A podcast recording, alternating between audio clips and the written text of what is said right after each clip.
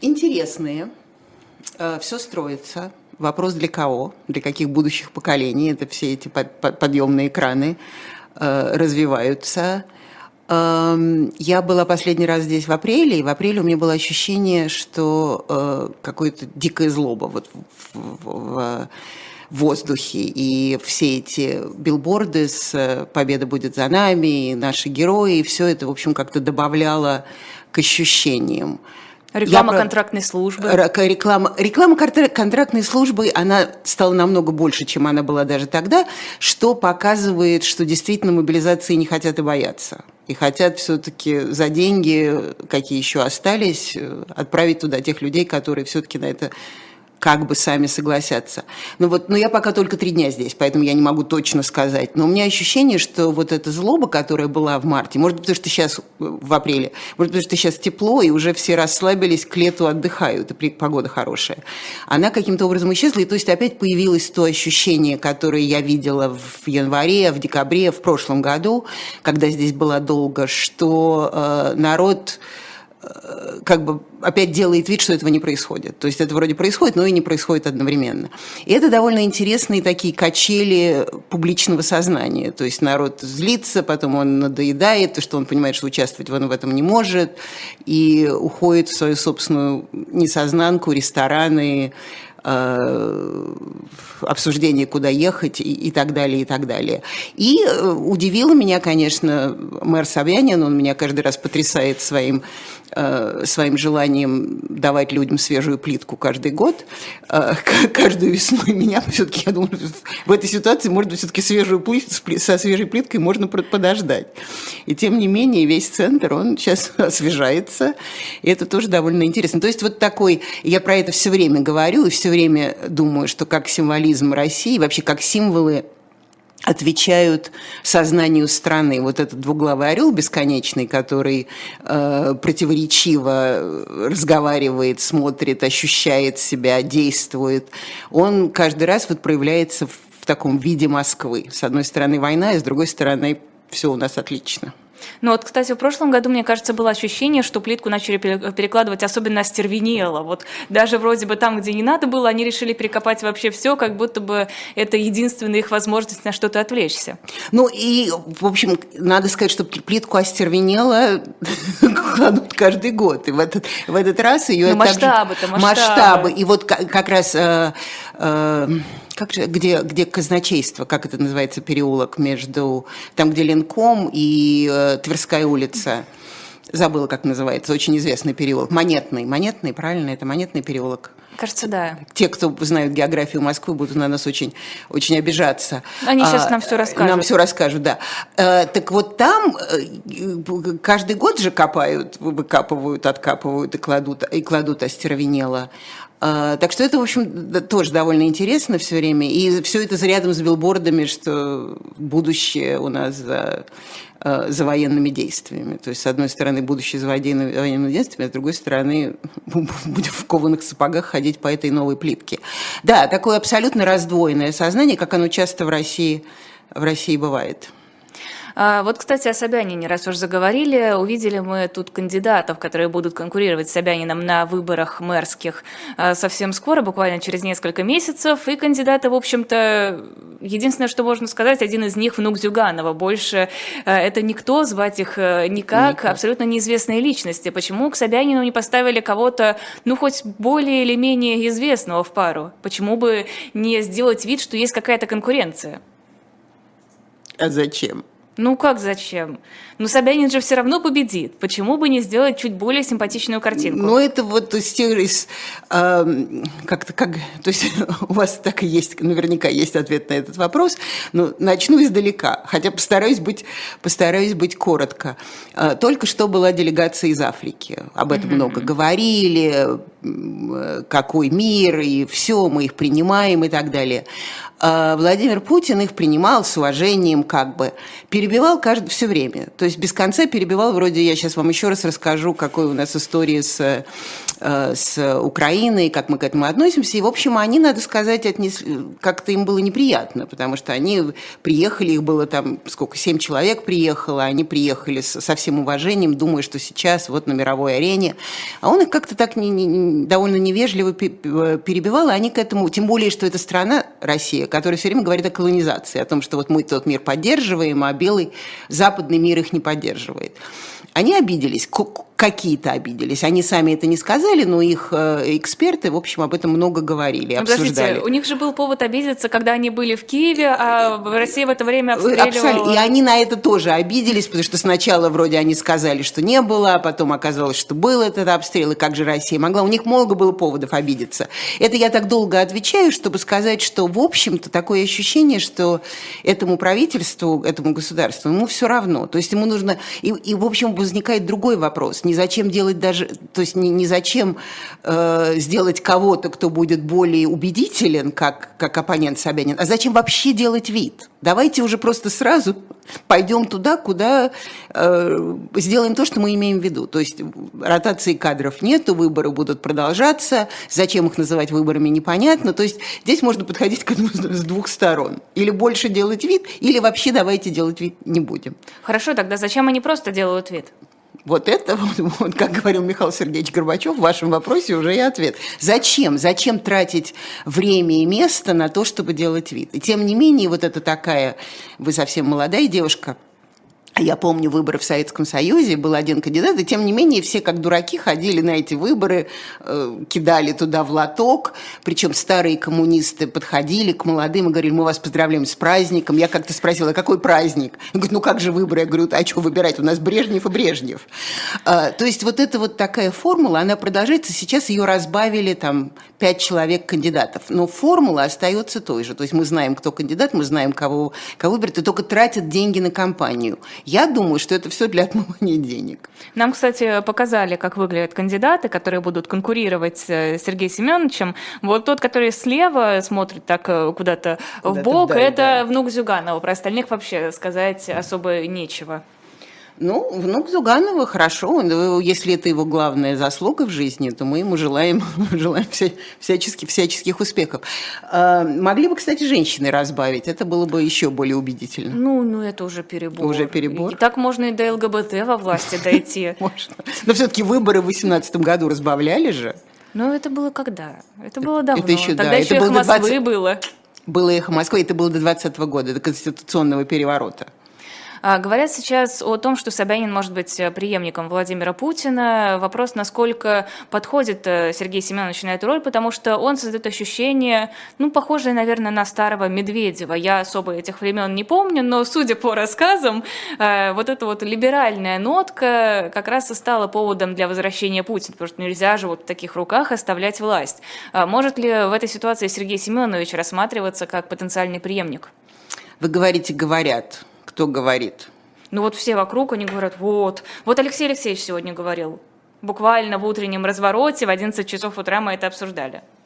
Ну, Слушайте, Слишком кто, мягкий кто был я Медведев. такая, кто я такая, чтобы спорить с Алексеем Алексеевичем? Если он говорил, то, конечно, я думаю, что это все, это Собянин, это из серии каких-то совершенно А, кто говорят, что Собянина предлагают? Да. Ну, просто ну, ходят разговоры, обсуждают кандидаты. Собянин, Патрушев, э, самые ну, маргинальные предлагают Пригожина.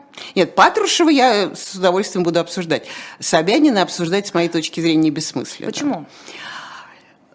Не тот тип, может быть, у него появится харизма, я не знаю, если он станет э, кандидатом в президенты. Пока харизму мы не видим, мы видим, что он делатель, вот он такой менеджер города. Хозяйственник. Хозяйственник.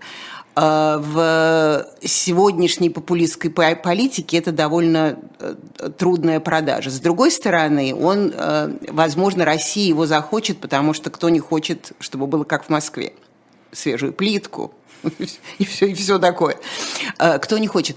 Просто я, я просто не вижу, каким образом будет развиваться его компания. Потому что если Собянин может быть, если есть настоящие выборы. Но если выборов нет, каким образом может быть Собянин? С другой стороны, это всегда у нас бывает с другой стороны, если какая-то власть скажет, что Собянин будет, все сглотнут и скажут, отлично, все, все замечательно. Я бы, если у нас есть такой билет, что называется, как какой-то, то я бы э, Николай Травкин про этот билет э, э, говорит часто. Это Мишустин Собянин. То есть угу. вот такой, что называется, тикет Мишустин Собянин. Тогда они вдвоем, два хозяйственника. Насчет либерализма Собянина тоже мы не знаем, насколько он либерален. Мы... Но он создает такую картинку. Абсолютно. Мы, предполаг... мы видим по его картинке, что он не хочет войны. Мы это видим. При он этом так неохотно. Неохотно. У вас наверняка, я не знаю, у вас есть, есть рассылка МОСРУ у всех, да? У вас, я Госуслуги, не знаю, получи, госуслуг, да. да, МОСРУ даже. Где там практически все время вам напоминает, что жизнь прекрасно. Ну да, mm-hmm. есть какие-то, он периодически надевает эти, э, эти одежды, едет на, э, э, на, на, на ну, эти самые. Да, но, но он это делает как бы потому, что надо и делает. Но у нас нет ощущения, что он действительно в этом, в этом участвует. Каким образом Собянин станет президентом, я не знаю. Но с другой стороны, в России, если Медведев был президентом, то кто вообще может не быть? А с другой стороны, вот вы говорите, не представляете, как может выглядеть предвыборная кампания выступление Собянина и, в принципе, его приход на эту роль, а кого-то еще вы на этой роли представляете? У кого может быть предвыборная кампания, если Владимир Путин не скажет да, Надо. да, абсолютно. Если, если Путин остается, если Путин продолжает, и Путин говорит, ваш президент следующий будет такой-то. Как нам сказал Борис Ельцин, вы не помните, как нам сказал Борис Ельцин, Владимир Путин будет вашим президентом. Еще, да, да, кстати, тогда еще компании были президентские, туда-сюда, были какие-то кандидаты, в общем, довольно, э, довольно сильные. Но он же был сначала исполняющим обязанности, он был... а потом в результате выборов. Нет, ну это, нет, он сначала был исполняющим обязанности, потом он, когда Ельцин ушел в отставку, он как бы стал президентом, а потом уже были mm-hmm. выборы. И вот эти выборы первые, они были в России трудно говорить, что выборы были, были честными и прозрачными, но они все-таки какие-то какие были. Кстати, предыдущий мэр э, Юрий Лужков был одним из, из, из кандидатов. Но поскольку партия сказала «надо», комсомол ответил «есть». То есть президент сказал, кто-то будет президентом, и значит, это так, этот человек и стал президентом. Так что в этом смысле да. Но если мы Собянина вкладываем в другую формулу, либеральную формулу, когда идут настоящие выборы, я не знаю, как он, как он скажем, против Патрушева или против э, Мишустина или против Пригожина, который будет угрожать кувалдой каждому, если они не будут за него, за него голосовать, как он будет... Э, как он будет фигурировать. Но если Путин скажет, что будет Собянин, я не верю в то, что Путин скажет, что будет Собянин. Он скорее скажет, что будет Патрушев. Но Младший если... или старший? А, что, без разницы. Без да? разницы. Старший, может быть, нет, потому что он все-таки такой серый кардинал, он руководит из, из, издалека. Но, с другой стороны, у нас были примеры, когда, например, сам Владимир Путин, который вернулся во власть, предполагались тоже какие-то были оптимистические люди, к которым я не принадлежала, которые говорили, что ему даже лучше быть как День Сяопинь, э, китайский лидер закулисный, который продвинул Китай к его современному процветанию сравнительному, э, что ему это даже лучше. Но лучше, лучше нет нет. Но вообще самое, конечно, интересное, что больше, более всего интересно то, что мы начинаем обсуждать кандидатов. Вот Мне это... кажется, это наш оптимизм. Мне кажется, что это желание перемен, а не наблюдение за реальной обстановкой. Да, согласна. Но одновременно все-таки мы сейчас обсуждаем кандидатов больше, чем, скажем, мы их обсуждали три года назад. Потом еще все-таки грядет 24 год который, по идее, должен стать именно тем годом, когда как-то что-то должно поменяться или продолжаться. Я думаю, что еще поэтому. Ну да, я думаю, как что называется, как, как по-английски говорится, all of the above. Это, то есть все, все, все, все, что мы только что сказали. То есть если трезво смотреть на вещи, в общем-то нет сейчас смысла обсуждать возможного преемника. Вряд ли Владимир Путин захочет в 2024 году уйти. Я так думаю. Я так думаю, что, конечно, это нас заставляет думать, э, чувствовать себя лучше, предположим, но я думаю, что у нас нет никаких предпосылок сейчас обсуждать преемника, обсуждать э, конец войны, который, кстати, вот в пятницу выступая э, и значит, в пятницу на Петербургском форуме вчера или позавчера, я уже не помню, очень много выступлений его было, с, встречаясь с военными выпускниками. Э, то есть, в общем, никаких оснований думать, что война сейчас закончится, у нас нет, потому что наоборот, нам постоянно говорят, что если что, то будет эскалация. То есть вроде я эскалации не хочу, но если что, если меня ткнуть не в, не в ту сторону, то это вполне, вполне может быть. И я не вижу никаких предпосылок и оснований думать, что это не будет продолжаться. Еще об оптимизме. Э, во-первых, официальные власти говорят, что очень много людей из э, релакантов, из иммигрантов возвращается обратно в Россию. По данным э, официальным, это около половины уехавших, но, во всяком случае, так нам говорят. При этом Алексей Алексеевич, опять же, утром сказал, что по его источникам уезжающих в, там, в западные страны меньше, чем тех, кто возвращается. Люди по разным причинам возвращаются обратно. Это тоже какой-то нездоровый оптимизм, ожидание, что скоро все закончится, или без безысходность, на ваш взгляд?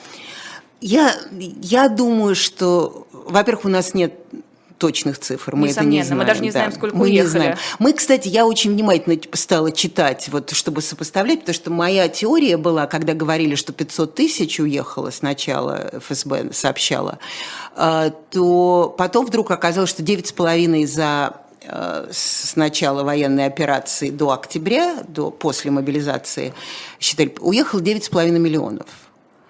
А, это не значит, что они уехали, все уехали, уехали.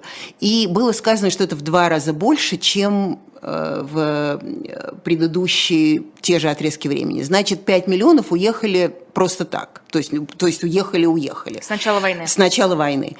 Предполагаем, что половина из них вернулась. Значит, это такие гипотетические формулы, но они все равно довольно, я думаю, если они не точные, но они имеют какой-то, что называется, ballpark, то есть они подходят к каким-то настоящим формулам. Значит, вернул, э, значит, все равно уехало 2,5 миллиона. 2,5 миллиона – это 2% этого населения. Это огромное количество людей. Это огромное количество людей лучших, думающих, эм, способных действительно продвинуть страну в то будущее, которое во всех своих речах Владимир Путин нам Обещает, он, правда, обещает суверенное будущее, что довольно трудно себе представить, но в любом случае будущее, которое нам обещают. Кто-то возвращается, но опять же мы тоже знаем, и я это знаю, вы наверняка тоже знаете своих знакомых, они приезжают, думая, что вот сейчас они въедут, а потом они также быстро отсюда выйдут. Или сделают какие-то дела, там, я не знаю, продадут квартиру, или разведутся с мужем, или разведутся с женой, и опять Или уедут. чувствуют себя здесь в большей безопасности. Мобилизации мы сейчас не наблюдаем наблюдаем. Открытой мобилизации нет, вот такой официальный э, призыв. Ну, с призывом все хотя бы более или менее понятно, до 27 лет на данный момент, повестка, все дела. Есть какое-то ощущение стабильности? Ну, у меня нет ощущения, что у людей есть ощущение стабильности. У людей есть ощущение, что вот пока клетка не закрылась окончательно, то можно туда э, войти, а потом быстренько сделать какие-то свои дела и быстренько оттуда выйти. То есть стабильности опять же, не буду спорить с Алексеем Алексеевичем, а стабильности я не вижу. Это просто как бы формула русского выживания. То есть вот когда с тобой, со страной, не с тобой, со страной происходят такие вещи, они здесь происходят каждые 30 лет, что вообще совершенно просто даже думать об этом невозможно. Почему страна не может... Мне нравится очень реклама Альфа-банка, что мы э, э, присоединились там, что-то такое, вложили в Альфа-банк и переселились на другую планету, где все стабильно. То есть стабильно это совершенно в Орвеловском языке. Если Россия сейчас стабильна, то тогда, тогда давайте подумаем, что, так, что же нестабильно, то есть какая формула нестабильности. Конечно, кто-то возвращается именно потому, что вроде бы нет вот такой активной мобилизации, вроде а, каждая пятница приходится на агентами, но как-то как-то стало это более размеренно. Э, Но опять-таки иноагенты, с ними все понятно. Это люди известные, выступающие в медийном поле, так или иначе. Если ты обычный, э, не знаю, айтишник, который поработал где-нибудь в Европе, а сейчас понимает, что дома-то поспокойнее было, то почему бы и нет? Но я не уверена, я как раз не вижу вот такого вот возвращения айтишников. Я просто, наверное, чего-то не знаю, но как раз на те люди, те айтишники, которых, которых я знаю, и, кстати, некоторые из, из них стали моими студентами в университете в, в Нью-Йорке, они, у них совершенно нет никакого ощущения, что здесь поспокойнее, они могут возвращаться. Наоборот, они собираются, те, кто могут дополучить еще какое-то образование, там лучше э, выучить английский, французский, итальянский, там, я не знаю, как у них сойти, но тоже, э, и э, дальше пробовать и так далее. То есть, конечно, кто-то возвращается, но не за стабильность и, и больше даже с э, такой надеждой на авось, что вот сейчас пронесет, а если не перестанет проносить, то тогда мы быстро собираем котомку и опять,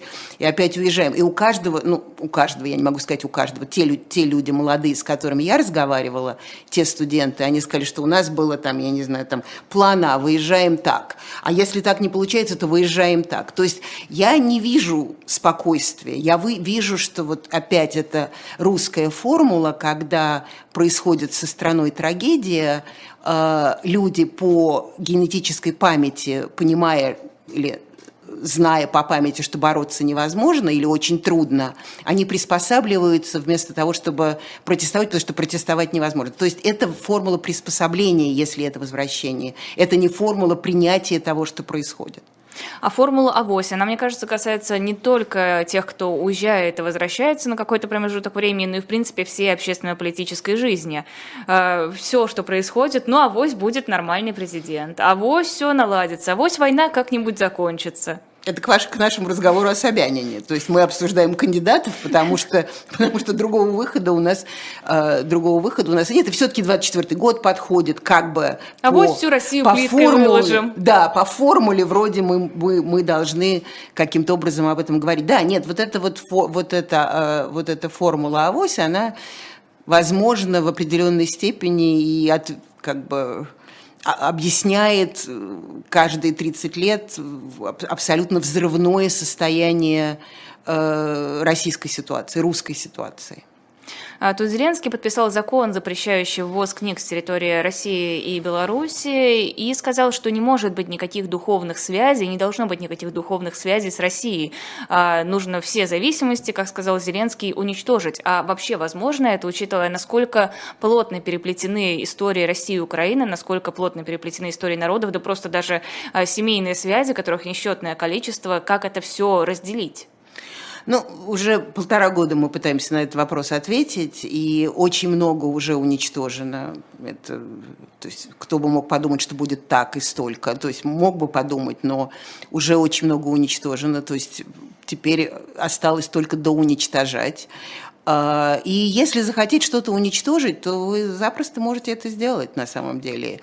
А, закон этот кривой, безусловно. То есть я понимаю желание его подписать и желание сократить все русское. Вот только что женщина, э, писательница, которая написала «Eat, Pray, Love», э, и был фильм еще сделан по нему «Ешь», я не знаю, как по-русски он называется, «Ешь, молись и люби». Угу. Она написала книгу о 40-х годах в Сибири, о том, как выживают разные религиозные Э, религиозные сообщества, и объявила об ее выпуске. Э, и украинцы сделали большой скандал и сказали, что нет, Россия не должна, не должна ни в коем случае присутствовать в культурном сознании Европы и мира. Э, и через два дня эта писательница Элизабет Гилберт, она эту книгу отозвала. Я понимаю действия украинцев, я не понимаю действия Элизабет Гилберт, потому что, в общем-то, для ей русские ничего не сделали, они сделали украинцам. То есть вот когда начинает весь мир сокращать существование а, даже упоминание России, это становится проблемой, потому что на самом деле а, в России, кстати, во-первых, это помогает Путину, безусловно, потому что он же говорит, что вот вас сокращают, мы были осажденная крепость, вы мне не верили. Это, русофобия. кстати, русофобия. Во всех его речах это звучит, что мы не виноваты, вы видите. И вот вы видите, да, так, э, так получается. То есть я понимаю этот гнев и ненависть украинскую, но, например, у них самих, конечно, тоже проблемы с этим, потому что как они будут сокращать Гоголя? Как вы помните, проблемы были с Гоголем. Он украинский писатель, который писал по-русски, и сначала его вообще сократили, потом его приняли, потом оставили только «Вечера на хуторе близ Диканьки», потому что они украинские. А все его лучшие произведения, как мы думаем, кстати, противоимперские, между прочим, наоборот, печатайте Гоголя, говорите, вот, он писал. Элизабет Гилберт, печатайте, она писала именно про сталинские годы. Если пишут про кошмар русской советской империи, наоборот, проталкиваете. То есть, но, к сожалению, когда идет война, это известно, это всегда, это во всех войнах на протяжении тысячелетий. Э, конечно, логика и разум, они не работают, потому что война – это такая, такое страшное разрушение, помимо человеческой жизни, еще и сознания, и э, культурных взглядов, и любви к другим, что, что думать об этом думать об этом трудно. И э, подписывая этот закон, Зеленский отвечает на свои его, своего народа ощущения. Как это потом будут разгребать и как эти потом законы будут как-то направлять в более-менее рациональное русло, это огромный вопрос. И, по-моему, поэтому э, все-таки Запад и говорю это наверняка потом будет ушат чего-нибудь на меня, Запад не имеет права к этому присоединяться. Запад, наоборот, должен говорить, что это Э, что как бы русские себя не вели, все равно не может русская культура быть в этом, в этом виновата, вся не может быть виновата, упомин, не может упоминание России не существовать. Вы не можете запретить, как, как запретить страну с 11-часовыми поясами, со 145-миллионным населением. Как вот вы это собираетесь сделать? Поэтому сейчас война – это страшное разрушение рациональности, которое потом будет трудно восстанавливать. Вам сейчас объясняют, что вся российская культура – это культура империализма, подавления соседей и все остальное. Расскажут сейчас, просто по полочкам разложат. А на самом деле вопрос, который меня мучил еще с детства и мучает сейчас, почему не учитывается а, опыт, э, накопленный как раз за эти тысячелетия? Ладно, хорошо, стороны конфликта, с ними все понятно, здесь эмоции, здесь слишком сильный накал страстей, но вот тот же самый Запад, почему он не действует э, максимально отстраненно и холодно, казалось бы. Гораздо логичнее помогать э, тем, кто выступает против войны, всячески э, поддерживать этих людей, чтобы они, действуя внутрь России, показывали, вот смотрите, это не против вас, не против людей, это против власти, которая вам же делает хуже. Можно было бы призвать на свою сторону, мне кажется, гораздо больше умных и талантливых людей, которые действовали бы против Путина, но мы видим, ну, хорошо, многие страны помогают, но тем не менее ограничений тоже достаточно. А, идут на поводу, отменяя различные концерты, выступления Виктора Шендеровича, кого угодно, таких Муратов, случаев очень вот много. Муратов, ну там все-таки были, а, насколько я понимаю, украинцы, включившие эти сирены. Не провокаторы. Да, нет, не провокаторы. Украина, ну, эмоции. И, кстати, Муратов очень достойно ответил да. на, на это, прекрасно ответил.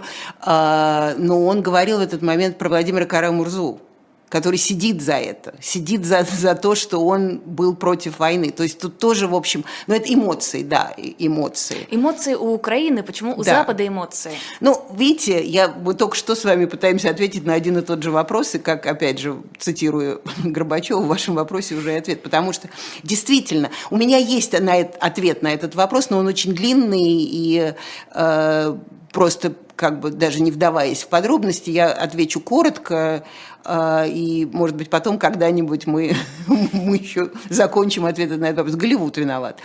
А, потому что, а, в общем-то, я про это много раз говорила, потому что, в общем, когда закончилась холодная война, отношение к России не изменилось. Оно не изменилось, потому что России нужен был враг – который должен был быть виноват в том, что ведь и Путин все время говорит, кто виноват в том, что нас поставили на колени, и мы. Я проходила между американского посольства позавчера, стоит женщина с э, гвардейским флагом, э, с этим черно-оранжевым, и говорит, что мы должны ударить по принятию решений в Вашингтоне. Я говорю, О, это вы еще мимо Курской не ходили, там они стайками. Стоят, да. Ну, а эту я с ней вступила в, в диалог. Я говорю, а вы действительно хотите, чтобы бомбили Вашингтон? Вы хотите, чтобы была большая война? Мы должны освободиться от колонизации. Я говорю, какой колонизации? Американской. Я говорю, каким образом американцы нас колонизировали. Они у нас забирают э, на, недра, вот эти ресурсы. Я говорю, так они да, за это платят огромные деньги, между прочим. э, нет, мы должны стремиться к освобождению. Еще Минина Пожарский, я говорю, дед, родная, она моложе меня, я говорю, родная, Минина Пожарский, 1600 какой-то год.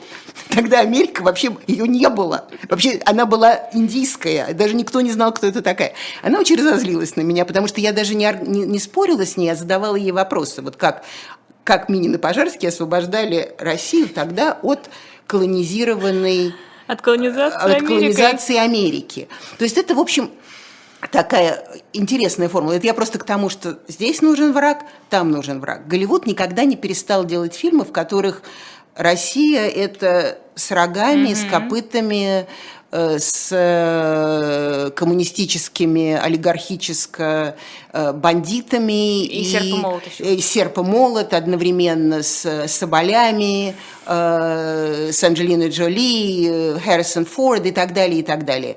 И как бы вот особенно за последние, там, я не знаю, 10 лет, мы, в общем, мы, мы же все потребляем именно вот эти продукты. Мы, у нас есть свои продукты, но те продукты знают все. То есть кто знает, например, вселенную «Последнего богатыря», кроме как в России? И вы не знаете, да. Есть такой фильм, их много, там сейчас новые объявили, их смотреть невозможно, но это вселенная. Вселенную Марвел знают все.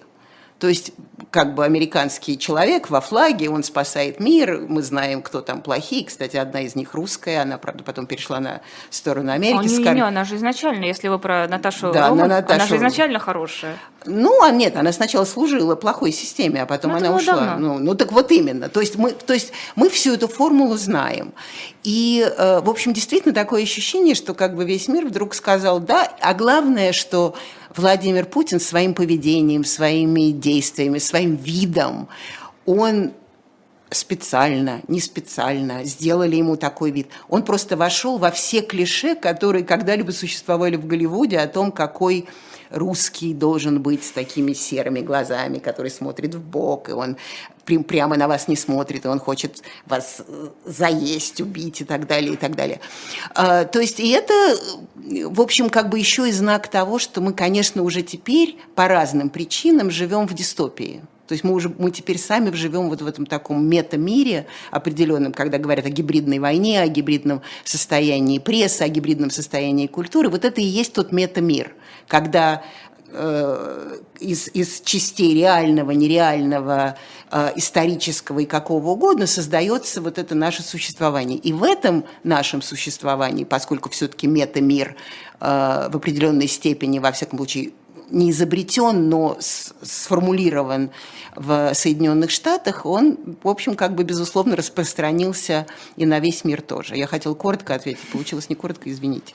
А, Станислав Белковский как раз мета Россию все изобретает, изобретает. А, небольшой прерыв на рекламу, это особое мнение Нины Хрущевой на сайте shop.diletant.media, ну, в общем-то, традиционно о книжках. Есть книга «Воинспецы» или «Воинспецы», я не знаю, как правильно здесь вообще ставить ударение, странное слово, очень очерки о бывших офицерах, стоявших у источников Красной Армии. Книга продается с печатью дилетанта. Она там не единственная, там много других книг есть. Кстати, первый том э, комикса «Спасти» уже раскупили, но у вас еще есть возможность купить другие э, выпуски этого комикса. И опять-таки открыт предзаказ на пятый выпуск, на пятый номер серии «Спасти», э, «Спасти принципа Стауэра». Там есть моя статья историческая, связанная с обнаружением могилы Ричарда Третьего. Не знаю, насколько она вам понравится, но я уверена, что сам комикс на вас впечатление произведет. Ну и опять-таки журналы, свежий выпуск, Битва за Британию. Вот плакат, журнал есть на сайте. Покупайте, вы нас таким образом поддерживаете, и мы это очень сильно ценим. Без вас мы бы работать не смогли. Продолжаем эфир. Национализм. Можно ли сказать, что этот э, Голливуд, что э, эта метавселенная, такая глобальная, э, стала поводом для развития в России национализма? Думаю, что нет. Кстати, хотела сказать про новый номер «Битва за Британию». Там есть моя статья, раз вы свою упомянули, моя статья про э, Э, речь мира Джона Кеннеди 10 э, июня 1963 года, как раз вот сейчас было 60-летие, и об отношениях Хрущева и Кеннеди. Так что покупайте новый номер, там много всего, э, много всего интересного.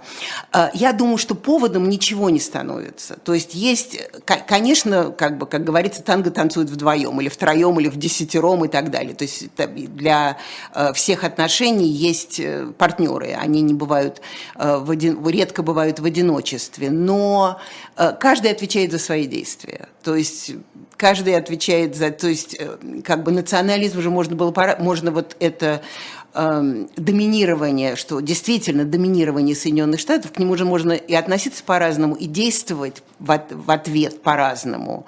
Э, там, не знаю, развивать сервисы, продавать сервисы, Э, здесь ходишь по всяким ресторанам, не ходишь по всяким ресторанам, заходишь или смотришь на всякие рестораны, предположим, заходишь на центральный рынок или в депо, эти замечательные э, фудкорты, покупаешь шоколад и думаешь, если бы такой шоколад продавался у меня в Нью-Йорке, я была бы очень счастлива, потому что такого шоколада там нет. Он весь ручной, весь потрясающий, весь настоящий, весь какой-то.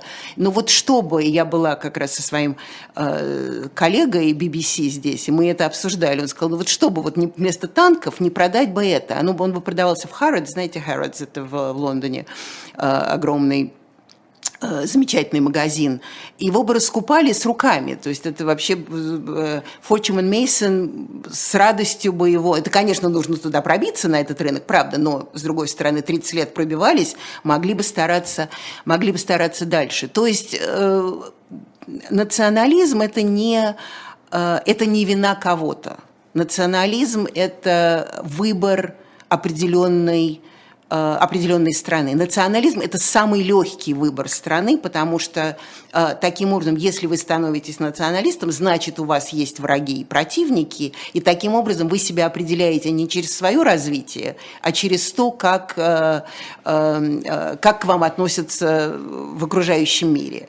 То есть, и поэтому я говорю, что, в общем, каждому, каждой стране нужен хороший враг. То есть вы выбираете себе врага, и потом, чем больше и страшнее и хуже ваш враг, тем лучше и бодрее и э, замечательнее, демократичнее вы есть. В Америке таким образом есть Россия. Причем э, это не э, это не равные отношения но поскольку у России есть другие преимущества, как э, история враждебности, то есть история холодной войны, э, расовая одинаковость, то есть это белые люди, а когда вы ненавидите белых людей, у вас нет российских вопросов, потому что иначе вам будут задавать вопросы. Нельзя сказать, я не люблю китайцев, потому что это расизм. Я не люблю русских, вы же не... Они же такие, то, точно. То есть поэтому это как бы выбор легкого врага. И даже до того, как Путин стал таким врагом, в общем, в Америке Россия Россия была им, потому что это легкий, знакомый и понятный враг. Это такая асимметричная враждебность. Для, э, для России же Америка, кто у нас самый главный враг? Америка. То есть мы восстаем не просто между там, боремся с кем-то, мы боремся с Америкой и ее прихвостнями, как нам э, все время говорят. То есть вот эта э, э, такая дихотомия, она довольно интересная, но э, как раз вот, например, если говорить о национализме, в Америке национализм, он есть, но он не антирусский, он национализм свой собственный. Он вот как выбор... раз хотела спросить, есть ли хороший национализм? Есть хороший патриотизм, есть плохой патриотизм, есть хороший патриотизм. В чем разница между патриотизмом и национализмом? Ну вот я, например, считаю себя патриотом, несмотря на то, что я живу и преподаю в Соединенных Штатах. Я уехала отсюда в 91 году, э, когда Михаил Горбачев сказал, свободная страна, делайте, что хотите. Ну, я хотела посмотреть, как это быть э, человеком, который живет, где он хочет, и приезжать в Россию, когда он хочет. Но это совершенно не значит, что я э, не патриот своей страны. Я хочу, чтобы у нее была нормальная политическая система, я хочу, чтобы она процветала экономически, я хочу, чтобы у нее были открыты границы, я хочу, чтобы нас уважали в мире, но не потому, что мы можем кого-то раздолбить, а потому, что мы можем кого-то убедить в том, что мы лучше и можем что-то сделать лучше. Что, кстати, часто э, могли э, и сделать в науке и, так далее. Э, то есть патриотизм – это любовь к стране. Когда когда патриотизм начинает э, срастаться с не просто к любовью стране, а к э, убеждению, требованию, кричанию о том, что только мы и никто другие, и если нас не узнают, то тогда мы всех размотаем, и мы всем покажем мышцу, и как вы нас не... То есть боятся, значит, уважают. Вот это сразу начинается проблема. А, и э, вот это, к сожалению, сегодня такое впечатление, что это становится, то есть этот патриотизм а, перерастает в национализм, который требует узнавания только самого себя. То есть вот мы да, а все остальное не имеет никакого значения. Хотели с вами поговорить еще про Соединенные Штаты, Индию и Китай, э, про встречу, которая прошла в Вашингтоне. Во-первых, Индия вроде как выразила стремление к миру, признание территориальной целостности Украины, но, на мой взгляд, звучит это сомнительно, как такое признавание, да, конечно, мы за мир, но это не значит, что мы присоединимся к санкциям, нам выгодно покупать нефть, но да, мы за мир. Кстати, слово «война» произнесено, насколько я знаю, не было. А, что можно сказать о поведении Индии? Куда она клонится и какая у нее вообще сейчас роль? Ну, вообще, это, был, вот это была огромная встреча э, президента Байдена и Нарендра Моди Индии, потому что ему предоставили вот эти огромные почести, прием в Белом доме, он выступал э, перед американскими политиками. Э, то есть это, в общем, э, был обед в Белом доме и так далее. То есть это такой действительно был огромный визит. И, кстати, как вы знаете, очень многие в Америке были против этого визита, потому что Моди считается националистом, э, он э, считается несторонником прав человека и так далее, и так далее. А Байден вроде бьет себя кулаком в грудь и говорит, что да, это для нас очень важно. То есть вам это важно или вам, или вам это не важно. Но у Байдена выхода нет поскольку э, э, вот как раз Индия не присоединилась к санкциям, Индия покупает нефть, и Индия не, и Моди не первый раз уже говорит, он и Путину сказал, что сейчас не время, э, не время войны, сейчас как раз время мира, и Моди подтвердил, что сейчас не время э, power rivals, то есть э, э, power, ну, как силовых, как, силовых, э, силовых, ну, э, Э, больш, как бы больших, не, больших стран, которые бы ссорились. Mm-hmm. То есть сейчас, наоборот, важно, важно объединение. Для Моди это огромный э, э, как бы огромный подъем, потому что он не прекращает свои отношения с Россией. И именно поэтому он понимает, что он так же, как Китай, имеет право, имеет возможность сейчас Э, получить какие-то дивиденды от, э, от Соединенных Штатов, поскольку Соединенные Штаты, нужно, предположим, он, он не, предположим, он не присоединяется к санкциям, но все-таки он не, если он не находится на полной стороне России, это уже хорошо для Соединенных Штатов, потому что Моди как раз в своей речи в Вашингтоне обещал, что Индия станет в ближайшие несколько лет, чуть ли не в следующем году, станет третьей экономикой мира. То есть Америка первая экономика, Китай вторая экономика, Индия третья экономика. То есть они, если Китай и Индия находятся абсолютно на стороне России, это еще большая проблема для Соединенных Штатов. То есть ему нужно, Байдену нужно лавировать. И поэтому он же долго умолял своего госсекретаря Блинкина, э, чтобы наконец его впустили в Китай. И сейчас они встретились. Он встретился с Си Цзиньпинь Блинкин, и вроде они не договорились о военных связях, но они договорились продолжать разговоры. То есть вроде прошло удачно. Но Америка не может себе помочь. Она великая страна. И как великая страна, она действительно все равно диктует миру э, свое понимание глобальных отношений. Блинкин заканчивает свой визит, кажется, все хорошо. Байден идет на фандрейзер, идет получать деньги на президентскую кампанию и говорит, диктатор это все, Сизипин диктатор, это для него все, он хотел, у него проблемы, и поэтому я. То есть вот это, конечно, совершенно меня потрясло. То есть ты, он, это тогда он встречается с Моди, все хорошо, обнимается, все будет пытается создать отношения с Китаем, каким-то образом наладить, и все равно не может себе помочь, он должен вот каким-то образом показать, что Америка все-таки э, диктует миру свои формулы. То есть здесь тоже такой идет тени толкай. Поэтому посмотрим, как долго продолжится отношения Байдена и Моди. Мы посмотрим, что дальше будет.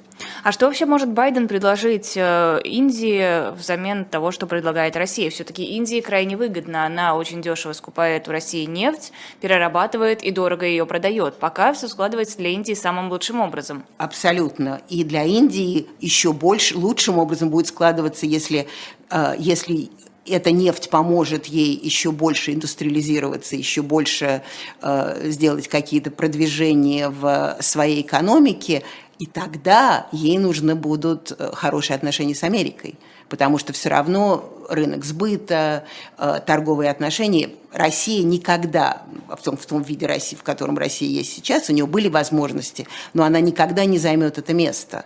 Э, а Америка все равно это первая страна, в которой, если вы хотите иметь торговые связи, это первая страна, с которой вам нужно договариваться. И пока у Моди, пока у Моди есть все карты. Мы посмотрим, как это будет, как это будет продолжаться. Но пока он в абсолютном выигрыше. А, Еще в США сенаторы предложили расценивать возможный ядерный удар России по территории Украины как атаку на НАТО. Это на кого ориентировано? Это ориентировано на Украину, это ориентировано на внутреннюю аудиторию в США или это предупреждение Путину? Это Линдзи Грэм. Это сенатор из Южной Каролины. Он, он несет... Этим все сказано? Этим, ну, я не знаю, если я не знаю, если здесь знают, кто такой Линдзи Грэм. Еще он, Блюменталь. Блюмен, ну, Блюменталь, ну вообще это Линдзи Грэм, он несет с утра до вечера все что угодно. То есть вот если, если кто-то и говорит что-то совершенно запредельное... Медведев. Вот как Жириновский. Медведев. Ага. Жириновский. А, но я даже все-таки с намного большим уважением к Жириновскому. А, то есть вот если несет что такое запредельное, а, абсолютно э, нереальное, там, он был лучший друг Трампа, до этого он был лучший друг каких-то других сенаторов. Э, часто это противоречиво. Он, он, правда, надо сказать, что он всегда против России. Раньше, позже, давно, это не имеет никакого значения. Это, это он всегда, это у него все это консистентно. Но э, он был одним из тех людей, когда Трамп объявил, что выборы не, не выиграны, что да, вот Трамп мы сейчас посмотрим и так далее. Он флюгер, он кидается, он, он, то есть это всегда сенсация. Э, и э, я думаю, что сейчас будет, кстати, вот таких выступлений все больше и больше, потому что чем больше Байден становится президент, э, кандидатом в президенты, и эти кандидаты с республиканской, с республиканской стороны, правда, Грамм не будет этим кандидатом, но он будет представлять определенную точку зрения. То есть или кандидаты с республиканской стороны будут говорить, это все надоело, война это трудно, мы будем от этого уходить, или им в противовес, я думаю, что это будет даже более, более популярная позиция, что Байден сделал недостаточно – что нужно было сразу давать F-16, то есть вот эти самолеты F-16, надо было и так далее. И я думаю, что Линдзи Грамм говорит это вот для той аудитории, уже подготавливая к э, президентским выборам 2024 года. Но вообще-то, вот если в Америке, когда там кто-то, вот если вы так скажете, один из сенаторов, вы скажете, это Линдзи Грамм, то есть уже дальше никаких разговоров не будет. То есть это просто популизм? Это, это просто, не просто, но это, но это, это популизм. И Линдзи Грамм живет на том, чтобы сказать что-то такое, что у людей сначала падает челюсть, и он говорит, что от него еще ждать? А, хорошо, а Макфол, который предложил э, что-то вроде посла, омбудсмена по правам россиян, уехавших э, э, из России в связи со своими убеждениями, это тоже популизм или это может привести к реальным шагам?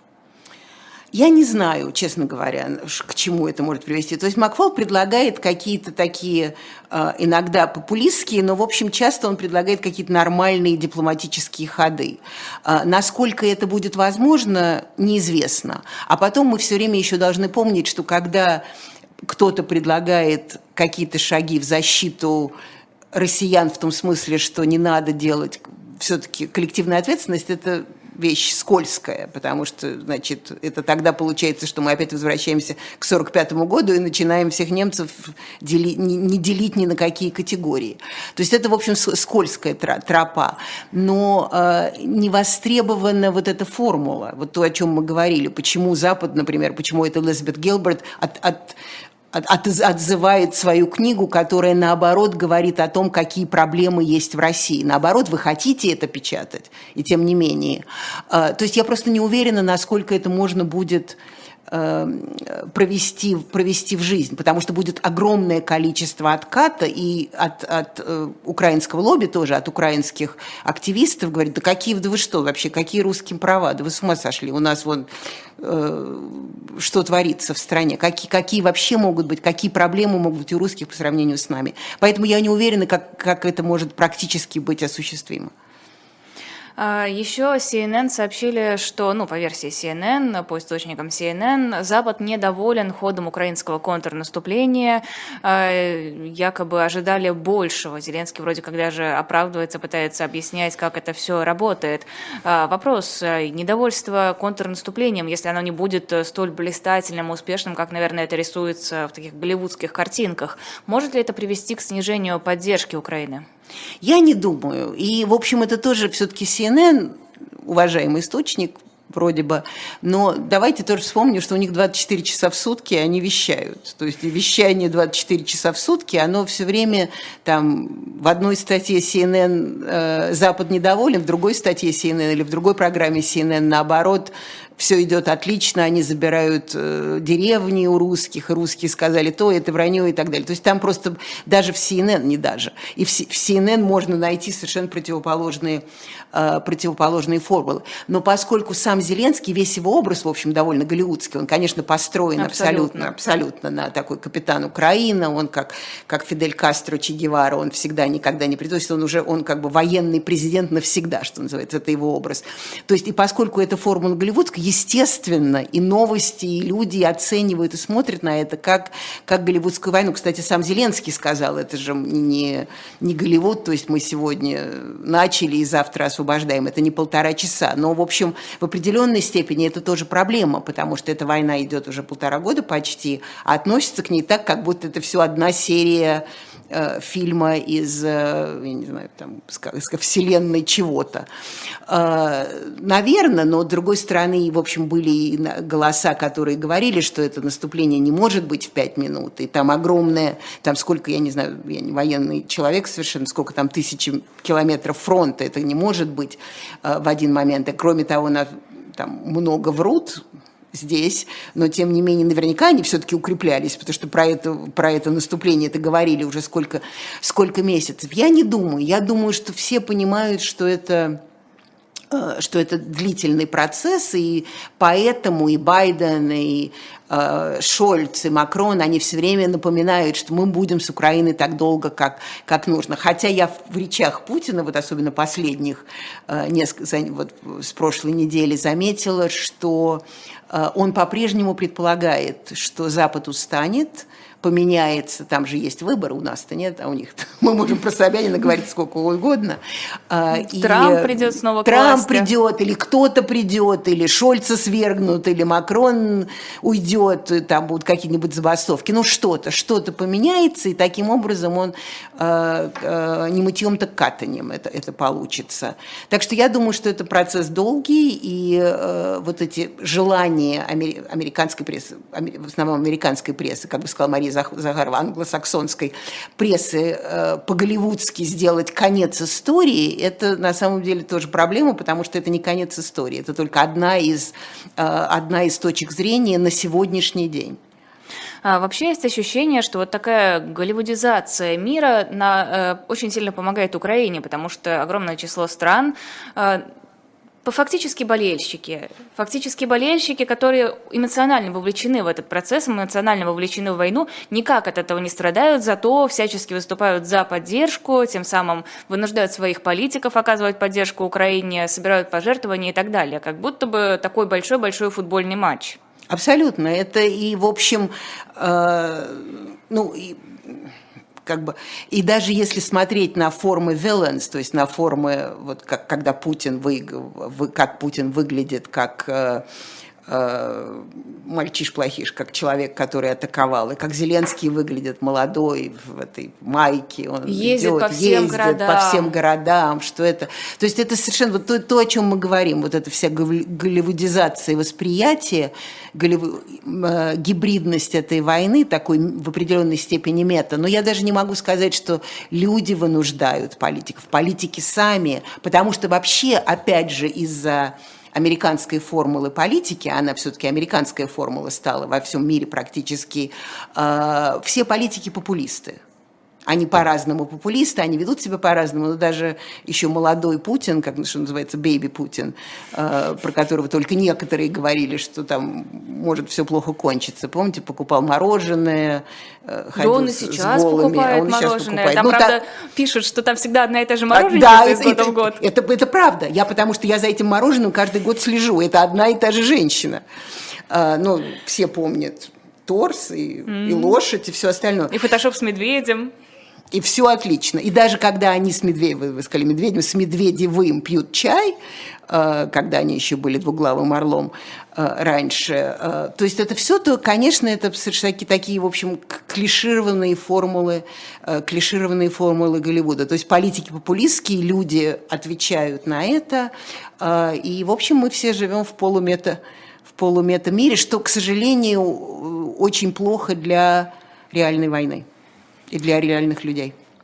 А, ставьте лайки нашему полумета миру, подписывайтесь на наш полумета YouTube канал «Живой гость». Это было особое мнение с Ниной Хрущевой, политологом и профессором университета New School. Подписывайтесь на телеграм-канал, если я этого еще не сказала. И заходите на shop.diletant.media, покупая там книги. Вы нас поддерживаете, позволяете нам и дальше работать. Спасибо вам огромное. Оставайтесь э, Спасибо. на нашем канале, далеко не уходите. Здесь будет «Слух и эхо» Сергея Бунтмана, а мы с вами прощаемся. Спасибо, до свидания.